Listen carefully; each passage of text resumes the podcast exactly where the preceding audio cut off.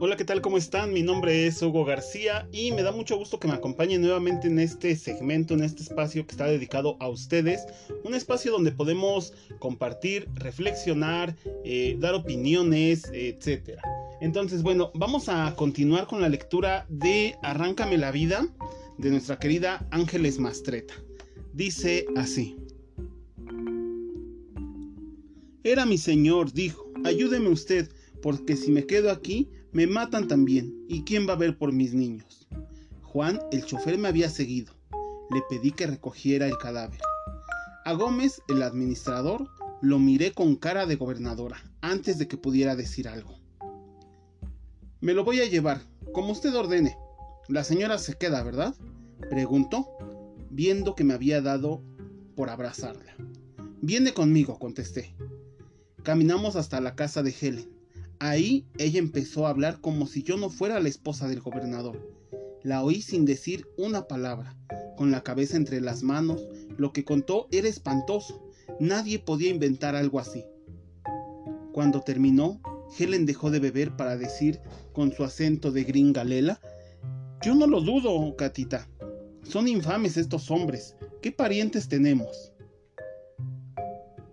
Quiero que Heinz me devuelva a mi caballo mapache, le dije a Andrés cuando llegó a dormir a nuestra cama. Tratos son tratos, Catita. ¿Tu papá ya no está con Ahmed? Pero ustedes mataron a los campesinos de Atencingo. ¿Qué? dijo Andrés. Me lo contó la única que sobrevivió.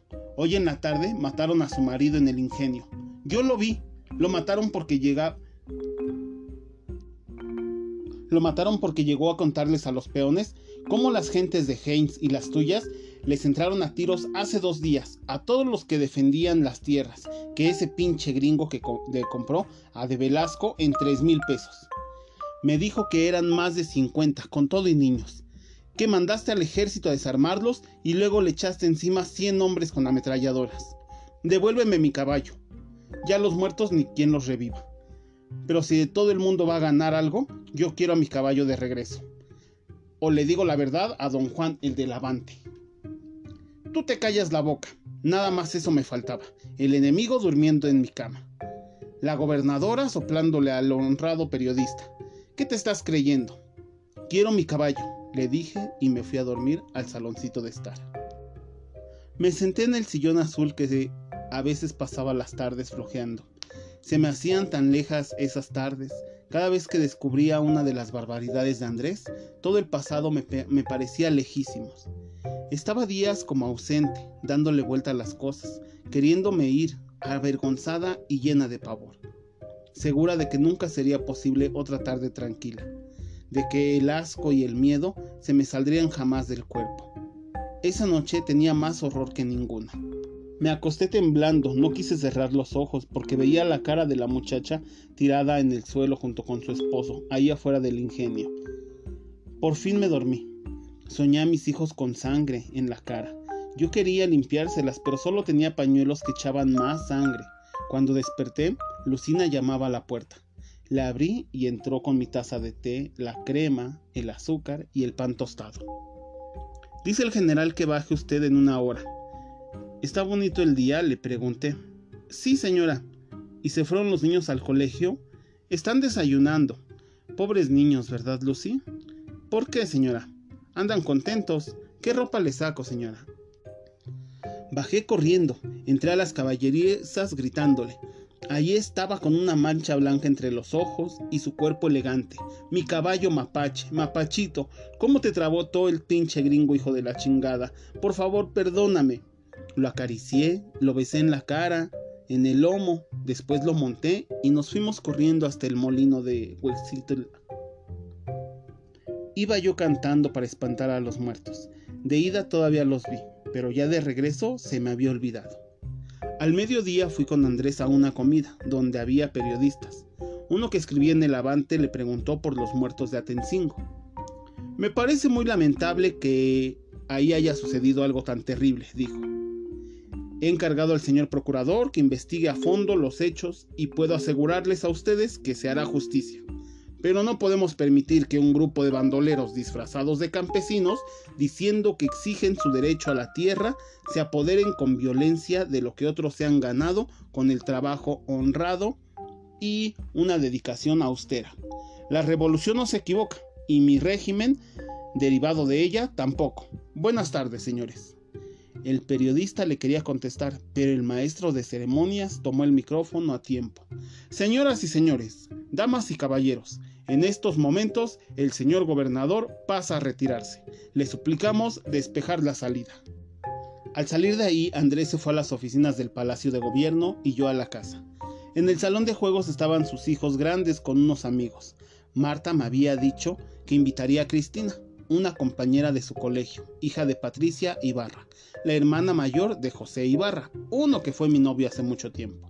Decíamos que éramos novios porque íbamos juntos a tomar nieve a la rosa y caminábamos de la mano hasta el Parque de la Concordia, donde nos dábamos un beso en la, en la mejilla antes de despedirnos. Un día me dio un beso con tan mala suerte que la hermana iba saliendo de misa de las 12 y nos vio. A José le dijeron que además de pobre yo era una loca, que no me daba mi lugar. Y su papá lo invitó a un viaje por Europa. Él me contó todo como si yo fuera su mamá y tuviera que librarlo de un castigo. ¿Ya no te dejan ser mi novio? le pregunté. Es que tú no sabes cómo es mi familia. Ni quiero, le dije, y me fui corriendo, furiosa, desde el parque hasta la casa de la dos poniente. ¿Qué te pasa, chiquita? preguntó mi mamá. Se peleó con el rico. ¿No le ves la cara? contestó mi papá. ¿Qué te hizo? dijo mi madre, que siempre sentía cualquier agravio en carne propia. Lo que sea no se merece más de una trompetilla, contestó mi papá. Sácale la lengua. Ya se la saqué, le dije. La sobrina de ese tarugo, al que después sus papás casaron con Maru Ponce para formar la familia más aburrida de todas, de todas las que recorrían los portales el domingo, era la amiga de Marta, y era preciosa. En la noche la madre fue a recogerla a nuestra casa con la casualidad de que iba llegando Andrés, y las invitó a cenar. Toda la cena las halagó. Les preguntó por los hombres de su casa y les contó historias de toreros y políticos. Al irse, la hermana de José se despidió diciendo, Katy, me dio gran gusto verla. Usted siempre tan fina. Hace 10 años no pensaba usted lo mismo, contesté. No le entiendo, dijo con una sonrisa torcida y se fue seguramente con chorrillo, porque Andrés le murmuró quién sabe qué cosas a la hija, que de la perturbación se puso el sombrero al revés. Ni tres días pasaron antes de que se la llevara al rancho cerca de Jalapa. Ahí la tuvo hasta el final de ahí salió con una niña a exigir su parte en la herencia. No le fue mal, todavía vive entre caballos, perros y antigüedades, sin hacer nada útil. Hasta el yerno vive de la suerte de Cristina. A mí no me dio coraje. El coraje me iba a dar si toda la familia Ibarra sigue cargando con la vergüenza. Esos días hasta los disfruté. Me daba risa que ya el general se robó a la compañera de Marta y que la mamá se está volviendo loca. Más risa me daba imaginar a la rezandera aquella que sale entre la iglesia y los jardines. Es así que ni tuvo tiempo de darse a respetar, decía yo, pensando en José, el Parque de la Concordia y el beso de mi deshonor. De verdad en Puebla todo pasaba en los portales. Ahí estaba parado Espinosa cuando le dieron la puñalada que lo sacó del negocio de los cines. Por ahí se paseaba Magdalena Maines con sus vestidos nuevos antes de que la desgracia se le apareciera, porque a esa le cambió la vida de todas a todas cuando mataron a su padre. Parece que la estoy viendo. Nunca se le arrugaba un olán y la ropa le caía como a los maniquís. No eran ricos, pero gastaban como si los fueran. Nosotros los veíamos con frecuencia porque el papá tenía negocios con Andrés todo el mundo parecía tener negocios con Andrés. Magdalena era la consentida del licenciado. Los fines de semana se la llevaba al casino de la selva en Cuernavaca. Una vez los encontramos. Magda llevaba un vestido de seda con flores estampadas y el pelo recogido con dos peinetas. Sorbía su limonada con un desapego casi cachondo. Estaba su padre y ella junto a él sentados en las mesas del jardín frente a la alberca. Cuando llegamos nosotros, llevamos a todos los niños. Al vernos, el licenciado se levantó para hablar con Andrés en una parte. Ella conversó con nosotros sobre la calidez del día sin perderles detalle de los gestos de su padre, que volvió pronto y se fue de inmediato con todo y la hija preguntándole quién sabe qué, transformada de adolescente frívola en litigante feroz. Me pareció extraño el cambio, pero tantas cosas eran extrañas y no las notábamos. Ya en el coche, rumbo a Puebla, le pregunté a Andrés qué los había molestado y me contestó que no me metiera, así que olvidé a los maines. Meses después, el licenciado desapareció. Lo secuestraron una noche al cruzar los portales. Magda fue a verme a la casa. Iba linda, con un traje sastre de alpaca y una blusa de seda gris.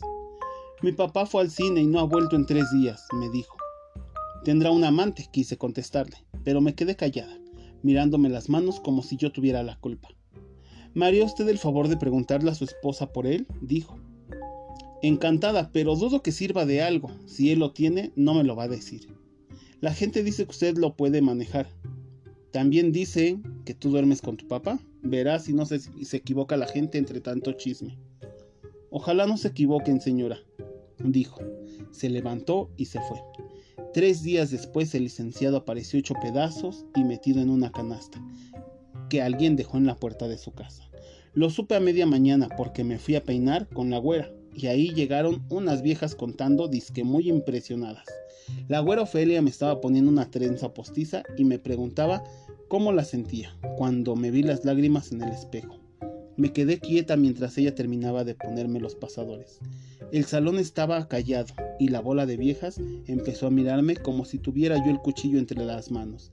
Me vi las uñas que Maura iba pintando y me mordí los labios para que ni una lágrima más pudiera salir de mis ojos nuevamente, pensando en el, en el licenciado Maines, que era tan guapo y tan inteligente, por cierto, como todos decían. Fui a casa de los Maines, había mucha gente. La viuda estaba sentada entre sus hijos menores con los ojos mirando al suelo, y quieta como si también a ella lo hubieran matado. Magdalena era la única junto a la caja. Me vi entrar, no me acerqué.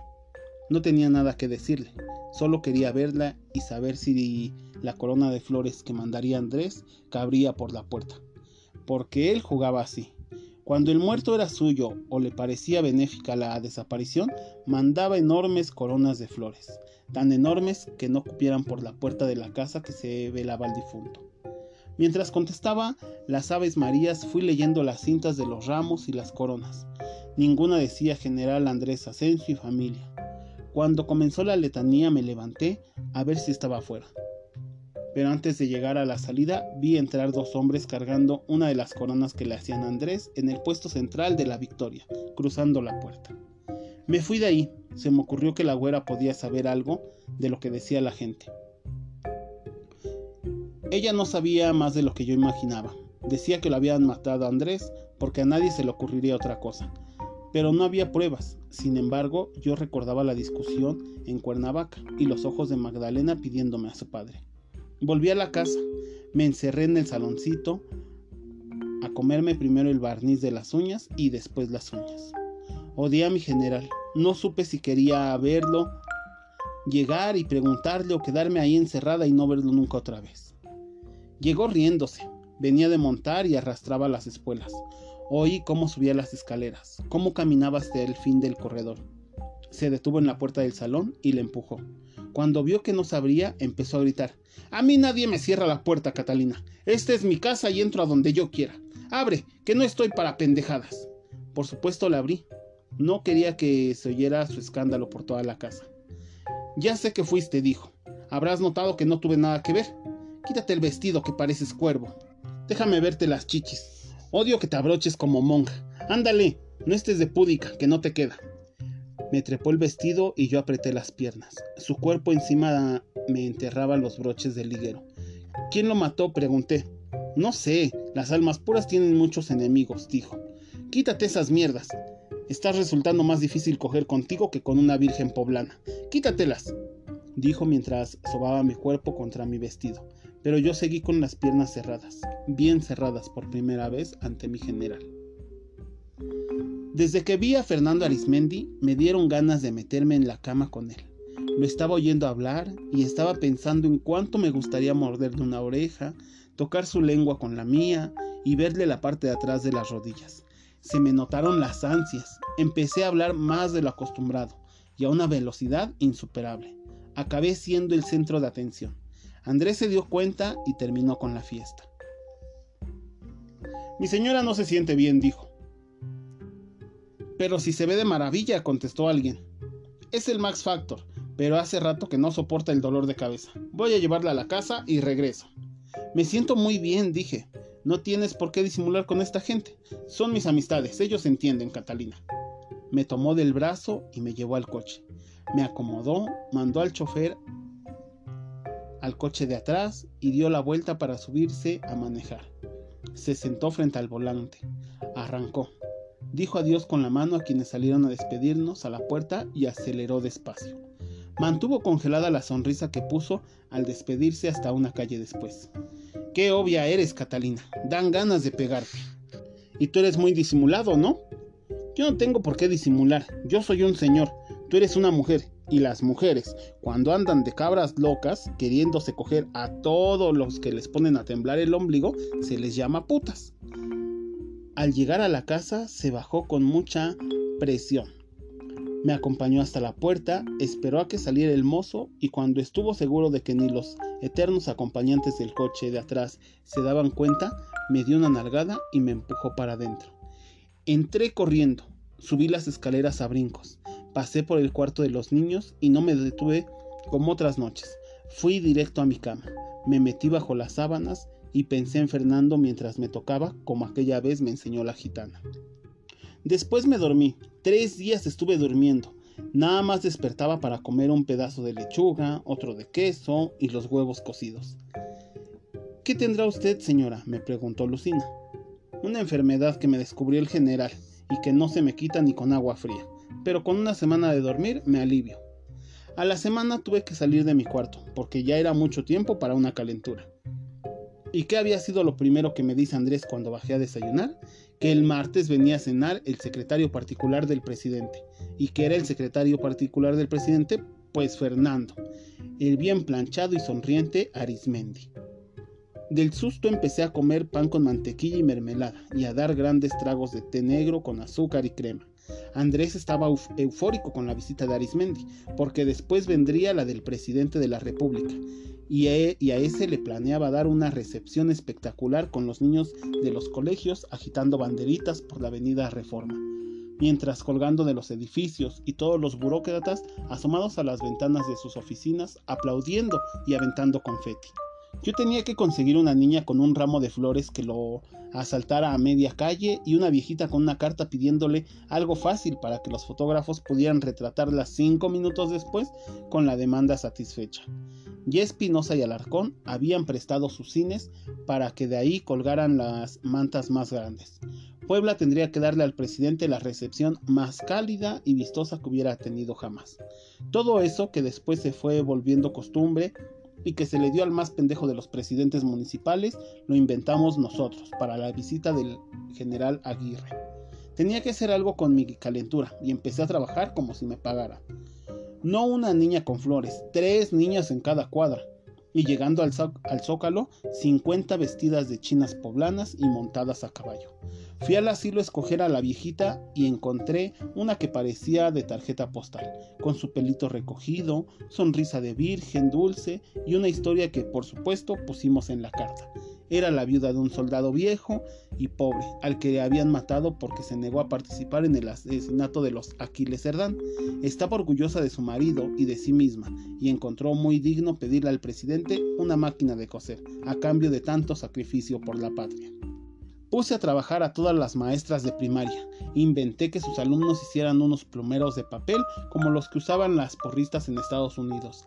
Sabía de la canción predilecta del presidente, era La Barca de Guaymas. Y como es una música muy lenta, los niños no tuvieron que esforzarse demasiado para mover los plumeros y los pies siguiendo sus compases todos los floristas del mercado se, comprometieron a llenar la reforma con flores, como si la avenida fuera una iglesia enorme. Y en el piso del zócalo harían una alfombra florida con la imagen de una india extendiendo su mano hacia el presidente. Cuando el Señor dejara de pasar frente a ellos, todos los que estuvieron en la valla de reforma recogerían sus mantas y sus flores y se irían caminando al zócalo que estaría repleto para cuando él entrara con Andrés en el convertible. Tras su discurso desde el balcón, toda esa gente cantaría Qué chules Puebla y el himno nacional. Mandé traer todas las bandas de los pueblos del estado. Formé una orquesta de 300 músicos que tocaría a cambio del cotón de Santa Ana que se les regaló para que tuvieran un uniforme. Para cuando el secretario particular del presidente llegó a ponerse de acuerdo con Andrés, lo sorprendieron nuestros planes. Decidí que comeríamos en el jardín. El menú debía de ser el mismo que se le ofreciera al presidente. Dos semanas después, pero ese mediodía solo comimos Andrés, Fernando y yo. Nos pusimos tan formales que Andrés se metió a la izquierda de Fernando y a mí me colocó a la derecha en una mesa redonda. Desde el consomé Fernando empezó a elogiar mis dotes, mi talento, mi inteligencia, mi gentileza, mi delicadeza, mi interés por el país y la política, y para colmo, que guisara como las monjas de los conventos poblanos. Además, si me lo permite general, su mujer tiene una sonrisa espléndida. Que no se ríe así la gente mayor, dijo Fernando. Qué bueno que le guste, licenciado. Esta es su casa. Queremos que usted esté muy contento y muy cómodo, le contestó Andrés. Eso queremos, dije yo, y puse mi mano en su pierna. Él no la movió ni cambió el gesto. Andrés empezó a hablar del motín de Jalisco. Lamento la muerte de un sargento y un soldado. Elogió al gobernador porque dio la orden de irse sobre los campesinos amotinados. Hay cosas que no se pueden permitir, le contestó Fernando. Yo, que por esas épocas todavía decía lo que pensaba, intervine. Pero no hay otra manera de impedirlas más que echándoles encima al ejército y matando a 12 niños. Les cobraron a 6 y por, cada, y por cada uno de sus muertos, y ni siquiera se sabe por qué se amotinaron esos indios. Ya te salió la mujer. Está usted hablando de su inteligencia y luego luego sale lo sensibilera, dijo Andrés. Quizá tenga razón, general. Debíamos de encontrar otras maneras, contestó Fernando, y puso su mano en mi pierna. La sentí sobre la seda de mi vestido y me olvidé de los doce campesinos. Después la quitó y se puso a comer como si fuera la última vez. Nos hicimos amigos. Cuando iba yo a México lo llamaba con algún recado de Andrés o con algún pretexto. La cosa era oír su voz. Y si era posible verlo un momento aunque fuera. Después me regresaba a las tres horas de carretera repitiendo su nombre. Le pedí al chofer, que era muy entonado, que me cantara contigo en la distancia y me acostaba en el asiento del Packard negro a oír y extrañar. Les buscaba varios significados a sus frases más simples y casi llegaba a creer que me había declarado con disimulo, pero respeto a mi general.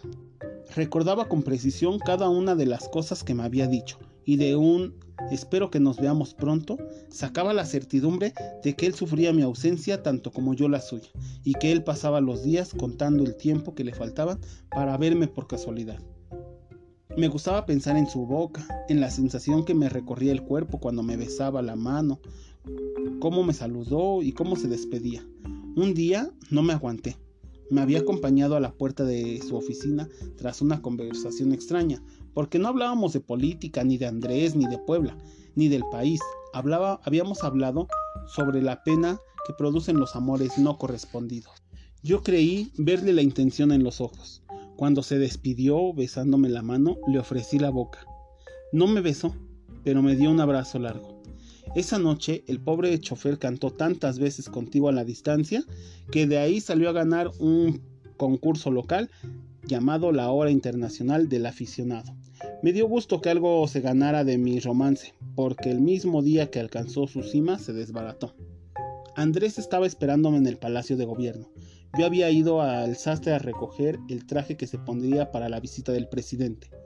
Cuando llegué era muy de noche, pero Andrés seguía ahí, dirimiendo el asunto de unos obreros que querían estallar una huelga en Atlixco. Entré radiante a su oficina. En lugar de cargar el traje, lo abracé bailando con él.